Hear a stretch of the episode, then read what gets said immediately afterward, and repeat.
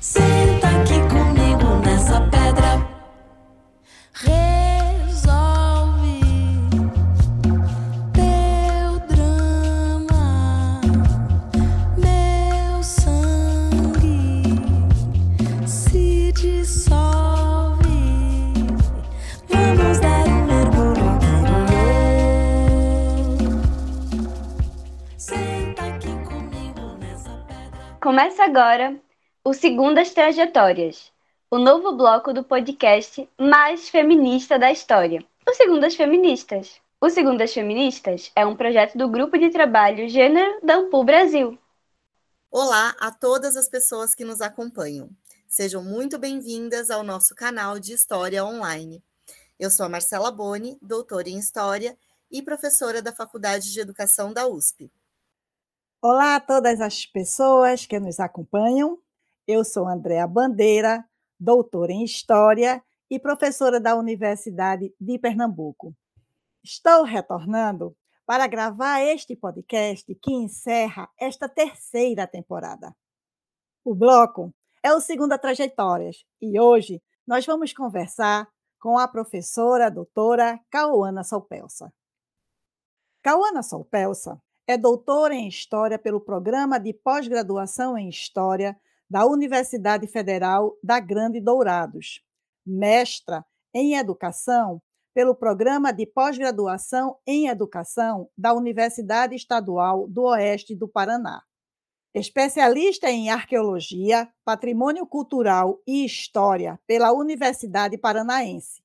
Graduada em História pela Universidade Paranaense coordenadora adjunta do Grupo de Trabalho Nacional de Estudos de Gênero da Associação Nacional de História, diretora executiva do podcast Segundas Feministas. Membra do Grupo de Estudos sobre Sexualidade e Educação. Cauana pesquisa principalmente Clarice Lispector, mas também as problemáticas feministas e LGBTQIAP+, como direitos e violência contra as mulheres e os gêneros. É ativista ilustradora, pansexual e vegana. Integra alguns movimentos sociais, como o coletivo 8M, de Cascavel, Paraná, onde reside. Cauana, seja muito bem-vinda. Oi, gente! Estamos aqui na gravação Andréia, Indy, Marcele e eu. É muito gostoso estar com vocês quatro gravando novamente. Obrigada pelo convite. Eu confesso que eu fiquei surpresa. E eu quero dizer só que é muito diferente estar aqui desse lado respondendo. Eu estou nervosa. Muito feliz, Cauana, de estar aqui conversando com você. A gente sempre começa o Trajetórias perguntando para as convidadas como elas começaram a se ver como feministas. Agora é sua vez, Caô. Bom, eu vou começar com uma historinha que envolve meu nome. É, na gestação da a minha mãe ouvia sempre que ia ser um menino. Então, meio que não tinha um nome de menina. E aí isso ficou na história, né? De que achavam sempre que eu ia ser um menino e era como se eu tivesse uma permissão para ser um pouco diferente do que seria uma menina mesmo, ou seja, se eu era diferente daquilo que eles esperavam de uma menina, era porque, afinal de contas, todo mundo achava que ia ser um menino mesmo. Então, eu acho que isso já traz um pouco da minha, da minha história, assim, de gostar de coisas subversivas e de extrapolar limite e ter um ladinho para o enfrentamento, né? Igual minha mãe dizia, ah, topetuda, né? Então, estava sempre ali na coordenação respondendo alguma coisa ou defendendo alguém, ou porque eu tinha defendido alguém e por causa disso brigado. Então, envolvida em confusão, né? Esse ladinho é, subversivo faz parte, assim, de também ser feminista, eu acho. Faz um, um gosto pela luta, né? Mas eu só cheguei a me tornar uma feminista porque, de alguma forma, eu tive exemplos de mulheres ocupando espaços. E essas mulheres, as principais, as mais próximas, são a minha mãe e a minha irmã, né? Trabalhadoras, muito poderosas com o tempo, assim, foram conquistando muitas coisas. Minha irmã era muito brilhante em tudo que ela fazia e ocupava espaço, foi a primeira a se graduar na família, então eu pude me observar na, na pós-graduação, eu pude me observar na liderança, ou não uma questão que não envolva a coletividade, não uma questão individual, mas a questão de simplesmente poder me projetar enquanto pessoa sem pensar que por eu ser mulher eu não poderia ocupar aquele espaço ou, por exemplo, ter a audácia de querer ser boa na oratória, ter a audácia de querer competir num time de futebol e ganhar uma nacional na escola, igual minha irmã fez, né? Então, exemplos assim que me levaram a pensar assim, poxa, eu também posso, né? Então eu penso que isso me fez é, parte de eu chegar a ser feminista. Se hoje também a gente tem as questões de discriminação, preconceito, machismo, capacitismo, lidando com colegas, até com as pessoas com discentes, não só docentes, com supervisores. Mas quando você teve exemplos de mulheres que lutaram, se colocaram, ser feminista fica mais possível, eu diria assim. Você consegue se observar nesse espaço. E eu penso que ser feminista, além de tudo, é uma construção uma prática que são constantes, né? E, por exemplo, o Segundas Feministas proporciona para qualquer pessoa, seja trabalhando nele ou escutando e acompanhando ele, ajuda qualquer pessoa no seu processo de construção no ser feminista. Interessante, Caô. A gente já se conhece há algum tempo e eu sempre te admirei.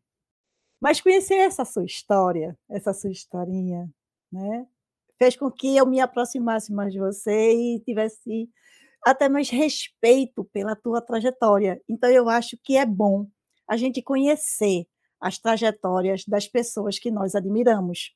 Eu acho que é bom que todas as mulheres tenham, né, na trajetória das pessoas que ela conhece, essa história de construção do feminismo, para que todas as mulheres possam se aproximar né, do feminismo como você se aproximou. Né? E se elas vão se tornar feministas ou não, mas o fato de elas conhecerem pessoas que são feministas, isso pode causar um impacto nas suas vidas e transformar até as suas vidas. E aí, para continuar, né, eu quero te fazer uma perguntinha. As suas pesquisas também estão atravessadas pelos feminismos e as discussões de gênero? Conta um pouco sobre sua trajetória como pesquisadora. A hora que eu fui pensar nessa resposta, eu queria contar um monte de coisa e colocar um monte de nome aqui. Porque vocês sabem que a trajetória de pesquisa é cheia de inspirações, pessoas em quem você se espelha, que te levam, que te guiam, que te dão dicas, enfim. Mas não dá tempo. Então, me desculpa, eu vou resumir, tá? Eu vou resumir de uma forma que não fique cansativa. Infelizmente, não dá para falar tudo, né? Bom, no meu primeiro ano, agora vou falar bem da questão acadêmica, né? Da graduação, eu tive a professora Tânia Regina Zimmermann. Felizmente foi minha professora. E ela tinha um projeto. E o projeto dela era de pesquisa sobre em jornais sobre o que tinha das mulheres em relações de gênero. Eu me lembro de ir lá pesquisar, colocar as luvas para mexer naqueles jornais cheio de poeira e olhar e falar, tá, prof, eu tô aqui, eu tô mó interessada, mas e aí, o que, que eu tenho que olhar mesmo? Eu não saber direito o que que era. Tá, mulher, como assim? O que sobre mulher? Qualquer mulher? Relação de gênero? Hã? O que que tem que olhar nessa fonte? Né? Então, você tava com aquilo na mão, mas sem a orientação e, né, e o esclarecimento da professora, eu era a mesma coisa que não não estar ali na frente da fonte, né? Então eu me lembro vividamente desse momento com a Tânia. E eu acho que o meu despertar foi esse. E com o tempo eu fui tendo contato com outras autoras, mas eu gostaria de falar de duas em especial que trouxeram muita força para mim é, acadêmica, amadurecimento acadêmico e intelectual, que foi nos contatos, inclusive, feitos em eventos acadêmicos. Isso é muito importante a gente salientar da vida acadêmica enquanto uma vivência de contatos também com a Cláudia Maia e com a Ana Maria Collin, que foram duas pessoas que, caramba, balizei muita coisa da minha pesquisa nelas. E a Cláudia, eu entrei em contato com ela e com o livro dela num evento, gostei, eu abri, li, gostei, falei, uau, quero certeza esse livro. E a Ana foi a mesma coisa. Então, consegui é, amadurecer e melhorar a partir dos contatos também que eu tive em eventos. E, inclusive, com coisas que não tinham nada a ver com a minha pesquisa, que é a Clarice Lispector. Né, a pesquisa central, no caso, né, por exemplo, que tem a dissertação e a tese, né, porque a gente pesquisa outras coisas paralelamente. E isso fez com que eu pensasse, por exemplo, fora da casinha da classe média, da mulher cis, branca, né? Que a Clarice tinha toda uma história de trabalhadora, de classe é, social diferente. Eu não teria nem visto isso se eu não tivesse ouvido as mulheres falando de trabalho doméstico, se eu não tivesse ouvido as mulheres falando de feminismo negro, se eu não tivesse saído da minha zona de conforto e ido buscar aquele conhecimento que não me atravessava, nem no meu lugar de fala, nos meus indicadores sociais, eu também não ia nem ter tido contato com o que era pansexual, né? Foi a primeira vez que eu ouvia falar de uma coisa que eu sou, foi num evento acadêmico. Outra coisa que eu sou não monogâmica também foi num evento acadêmico. Então eu acho que a nossa construção como ser, ela perpassa todos esses contatos que a gente precisa uh, ter sensibilidade. Essa preocupação não é minha, mas eu devo olhar para ela. Ela não me afeta, mas será que não me afeta mesmo? Afeta sim, né? Então, toda essa curiosidade também de olhar para as outras pessoas, mas também de, de ter interesse por coisas, né? Fizeram com que as perspectivas se ampliassem, né? e que meu conhecimento ele não ficasse limitado, então, a, ou a minha fonte ou o meu lugar de fala, né? E além disso, a minha trajetória de pesquisa também foi bem perpassada pelo meu voluntariado e pela que depois me levou inclusive a fazer pesquisas que não são voluntariadas também, né? Aliás, palestras, desculpa. Então, nessas palestras onde pessoas olharam para mim e falaram: "Você tem um poder de fala, eu quero que você venha falar". E eu dizia: "Mas eu nunca falei disso". Mas vem, você consegue. E me colocaram para falar sobre violências contra as mulheres, sobre violência contra as mulheres idosas, mulheres no cárcere, contra alunas, alunos, LGBTQIAPN+, e, enfim, me desafiaram sobre não monogamia e tantas outras coisas que eu já falei sobre discursos e que eu fui estudar para montar, porque alguém disse para mim: você vai dar conta, vai, faz, e eu fui. Então, a gente é também a nossa as pessoas que cruzam com a gente, né? E a trajetória de pesquisa também traz isso.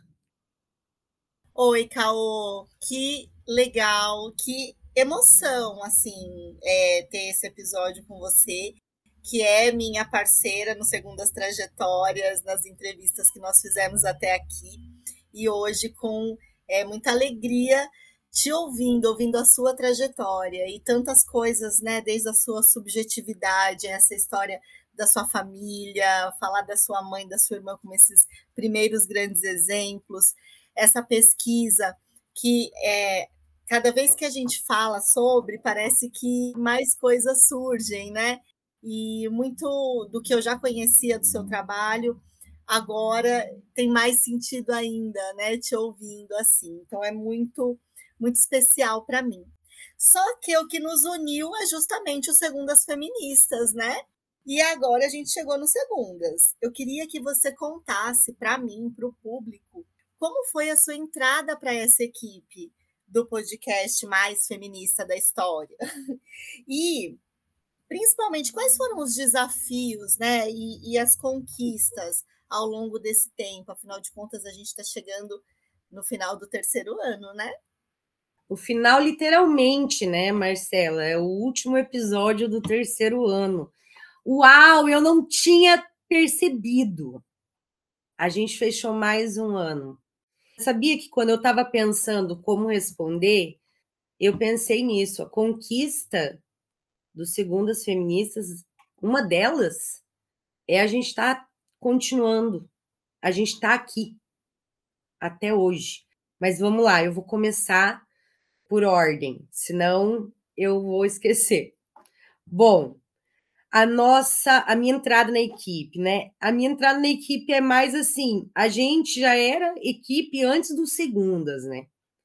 A Cláudia, quando me convidou em 2019 lá na, é, na reunião do GT, em que ela e a Andréia assumiram, eu já comecei a fazer parte, igual a questão da, da Indy, que já veio ali como orientanda da André. Então, nós já éramos um grupo que trabalhava juntas, né? Digamos que o Segundas veio depois, né? A gente se formou equipe, eu penso assim, com a ideia que veio delas, e foi uma coisa muito legal, foi muito incrível para mim, essa questão de trabalhar com a André e com a Cláudia, porque eu pude ver duas mulheres que trabalhavam e que foram atrás de fazer um podcast sem saber. E isso para mim foi tipo, uau! Qual é a barreira que uma mulher não transpõe? Né? Observando elas duas e como elas foram atrás das coisas. Então, eu gostei muito. Eu acho que eu cresci muito como ser humano e como profissional também nesse sentido, assim, de ir além mesmo. Elas mostraram que podiam ir além e fazer mais. Então, quem tem uma experiência dessa, com certeza agradece, né? Então, eu penso que a entrada é essa. E o Segundas, ele é uma equipe. Ele funciona a muitas mãos. Hoje, a gente pode dizer, por exemplo, que tem a Cláudia Maia, a Andréia, a Índia, a Marcela, a Ingrid, a, o Renan, a Geise, a Aline, a Lia, mas a gente já teve Maria Clara, Stephanie, Suane, Natálias, né? Nós já tivemos outras pessoas e toda pessoa é extremamente importante, assim como cada convidada. Porque se a gente não tem as pessoas convidadas, também não tem podcast. E o podcast existe para fazer a divulgação dos trabalhos do GT de Gênero. E para trazer também pessoas que estão agindo no mundo e que também podem ser nossas referências para estudar, para, enfim, inspirar as pessoas, né? Então, a gente trouxe aí pessoas das mais diversas, né? E temas dos mais diversos. As conquistas, então, o que, que a gente pode dizer? Uma equipe incrível, que já foi e que é incrível. A continuidade do projeto. Passar informação. E a gente tem um posicionamento político que a gente acredita, onde a gente é livre aqui. De alguma forma, a gente é muito mais livre do que no resto dos lugares onde a gente atua normalmente. Então, isso também é uma coisa muito gratificante, né? Eu penso que de desafios, gente, é, dar conta, principalmente, é uma das principais dificuldades, todo mundo dá o sangue, né? Mas também de se adaptar às funções, né? Eu coloquei um desafio muito pessoal, que foi a ilustração. E eu continuei com a ilustração e acabei levando a ilustração para fora do Segundas Feministas, mas eu só comecei a fazer a arte digital pensando em ilustrar as artes que eu já tinha começado a fazer aqui também. Eu também não sabia mexer com arte. Também fui e me joguei, mas é porque eu estava inspirada ali na Cláudia e na Andrea, né? E aí a Maria Clara veio também para ajudar nessa parte, enfim, todo mundo foi aprender. Aí depois aprender a locução, várias pessoas me deram várias dicas legais para melhorar. A direção no geral, né, ela exige bastante também. E a gente tem que pensar assim, por exemplo, o roteiro, né? Nossa, a locução não é nada sem um roteiro. Ao mesmo tempo, ninguém vai ouvir nada se alguém não editar, porque a gente não faz a gravação ao vivo. Então, cada coisa, como é que vou divulgar para chegar nas pessoas? Cada coisa ela tem a sua importância dentro do podcast, absolutamente tudo. E até a questão mesmo de a pessoa ter que gravar toda vez, né, Marcela? Com a conta dela e ter que participar de toda a gravação mesmo quando ela não está na locução, então ela vai ter que disponibilizar o tempo dela ali. Tudo isso, né, gente, tem que reconhecer e agradecer também cada pessoa que tira o tempo dela para vir gravar com a gente, né? Então eu acho que esses são os desafios, as conquistas e um pouquinho da, da questão do início aí do Segundas Feministas. Quem ouve pode até achar que é brincadeira, né? de tão profissional que é o resultado. Eu que conheci o Segundas Feministas, é, ele já caminhando, somente muito depois, né, eu, eu passei a integrar a equipe, eu nem cogitava que não eram pessoas que já trabalhavam com isso antes. E é muito legal que o público saiba, né, que foi essa reunião de forças e, e da Andréia, da Cláudia, né, inicialmente, aí você, Indy, enfim, todas essas pessoas que você já mencionou, e formando esse, esse coletivo mesmo, né? É um trabalho que ele depende de todo mundo e que acaba tendo resultados incríveis. Então é muito legal que a partir de agora o público também vai saber né, o quanto é, esse podcast também tem a sua história, né? E como é o, o, a proposta, inclusive, desse bloco, né? que a gente dá uma atenção e um espaço para essas trajetórias que estão além das nossas pesquisas, né, dos nossos trabalhos, publicações e etc. Vou te falar, inclusive, Caô, que sobre as ilustrações acabei de descobrir. Eu achei que você já fazia muito antes e estou aqui assim impressionada, né? Então é muito legal, né? A gente vai se redescobrindo. E agora, né, a gente está finalizando o terceiro ano, esse último ano, que agora está se encerrando, teve o acréscimo desse bloco, né, que foi pensado com muito carinho para trazer essa dimensão da militância e de atuações que estão na academia, mas também podem estar fora dela. E eu queria agora, né, até para a gente encaminhar para a finalização da sua fala nesse episódio tão especial, Quais foram as mudanças né, que aconteceram? Aconteceram várias mudanças esse ano. É, como que você contaria né, para as pessoas o que foi esse último ano do nosso podcast? Mas também, claro, eu acredito que todo mundo quer saber o que, que tem aí pela frente. Legal. Eu optei por fazer uma, uma questão mais de um levantamento porque, como eu já respondi na, na, outra questão, que a gente faz um trabalho colaborativo, que cada pessoa é importante, até mesmo nas suas ideias para o projeto, não somente na execução de alguma função específica, é também a função, mas também a ideia. Então, não é só colocar alguém para trabalhar, não, a pessoa faz parte da construção da, programação, tudo. Então eu optei por agora falar, fazer um levantamento de como a gente conseguiu fazer e tentou fazer algo muito democrático e inclusivo.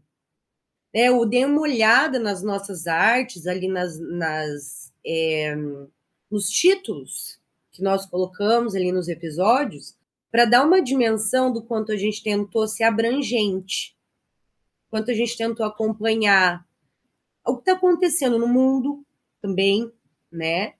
Mas ao mesmo tempo na história, enfim. A gente falou, colocou pessoas, mulheres em cargos políticos para falar, né? Duas, inclusive, acho que mais que duas. Mulheres da periferia, de ocupações, de diferentes partidos, mulheres indígenas, negras, pessoas não binárias, de diferentes idades, falando de velhice, por exemplo, falando sobre direitos, direitos que temos, direitos que queremos ter, falando de capoeira, de samba, tivemos pessoas trans, mulheres trans, travestis, homens trans, tivemos maternidade, capacitismo, terreiros, cyberfeminismo, decolonialidade, cinema, mulheres no sertão, a gente falou de mulher cis, mas não cis também, né?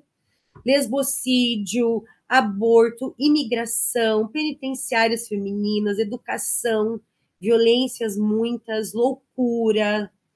Então foi um ano lindo. Falando assim, ó, vamos colocar na balança, é uma loucura, é. É insano. Só quem vive sabe. Mas é lindo né? E que eu não esqueça também de lembrar das pessoas que escrevem os textos para as redes sociais, porque seria injusta, gente, me perdoem se eu acabei não falando antes, né? O que tem por vir, eu vou falar assim, ó, Marcela, para mim tem que ser decidido coletivamente também, tá? Então, se depender de mim, a gente vai continuar tomando as decisões de uma forma bem democrática porque eu acho que aí enriquece e faz o trabalho de ser muito mais é, importante, mais significativo, né? A gente tem algumas ideias para vir aí, para abrir o ano novo e tal, né? Então, o Segundas continua, se depender de nós, né? Mas é, eu não vou contar mais que isso, porque nós vamos ter aí a eleição da coordenação, e a partir disso, trazer mais uma pessoa para a equipe e essa pessoa pensar junto. Então, vamos esperar para acolher essa pessoa, para a gente decidir também junto com ela como que são as condições de trabalho dela, assim como a gente faz sempre, né? De pensar sempre o que, que a pessoa tem condições de fazer aqui dentro. E é isso, gente. Eu não sei se eu respondi, eu espero que sim.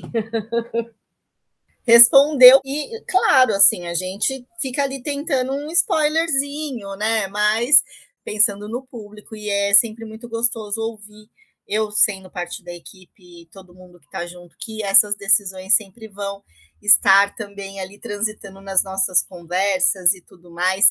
Mas antes de te passar a palavra para você se despedir né, das pessoas. Eu queria é, fazer um comentário, né? Que esse será o, o episódio de número 147, ou seja, a gente tem mais de 140 episódios, né? Todas as segundas-feiras, é, os episódios são lançados em três blocos, né? O principal, que são as grandes pesquisas, né? A maneira como o Segundas começou, depois, no segundo ano, veio o Segundas em Série, que é esse bloco mais curtinho e mais pedagógico, mais didático. E nesse último ano, o Segundas Trajetórias, que encerra com chave de ouro, né, entrevistando uma das idealizadoras do próprio bloco e uma das locutoras do bloco, né, junto comigo, que me deixa muito feliz, muito grata, é, muito orgulhosa. Então, a gente está fechando agora o terceiro ano do Segundas Feministas. Vai ter uma pausa dos episódios nesse mês de julho, que é um mês importante do ponto de vista é, das renovações, né? Como já foi falado, tem uma nova gestão, as novidades virão e vocês em breve vão ficar sabendo de tudo, mas é, sempre pensando nessa diversidade, nessa amplitude que a Caô trouxe aí nesse balanço tão importante, tão bonito que ela né, divide com a gente aqui nesse momento. Eu me despeço aqui e passo a palavra para a Caô fechar o nosso terceiro ano do Segundas Feministas. Ai, gente, o que, que eu vou dizer? Obrigada. Obrigada por tudo. por todo o trabalho, pela parceria, pela paciência. Obrigada por quem escuta a gente, porque sem público também não adianta trabalhar, né? Não tem porquê. E não precisa estender mais. Eu quero que vocês continuem com a gente no ano 4. E o ano 4 vai vir. Então, essa que é a questão. A gente nunca parou, nós vamos fazer essa pausa, vai ter Ampo Nacional, né? Nós vamos para São Luís Maranhão, ou participando de forma híbrida. Todo mundo aí, vamos lá, né? Que está discutando. Mas vai voltar, não precisa se preocupar, não. A gente continua. É isso, continuem com a gente. No Mais Feminista! Uhul! Mais Feminista da História, a gente, é o nosso podcast. Aí eu não resisto, eu vou fazer um fechamentozinho para dizer assim. Então, esse foi o Segundas Trajetórias. Ano que vem tem mais. E agora eu vou imitar a Caô, do podcast, que é o podcast mais feminista da história. O Segundas Feministas, é claro. Até lá! Gostou do programa? Esse foi o Segundas Trajetórias, o novo bloco do Segundas Feministas, onde cada episódio irá contar a história de uma ou mais mulheres incríveis. Não esquece de seguir nas redes sociais e curtir esse episódio. Até o mês que vem!